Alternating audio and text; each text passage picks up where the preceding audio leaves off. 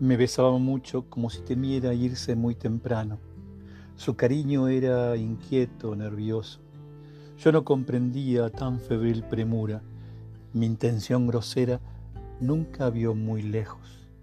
Ella presentía, ella presentía que era corto el plazo, que la vela herida por el latigazo del viento aguardaba ya, y en su ansiedad quería dejarme su alma en cada brazo, poner en sus besos una eternidad.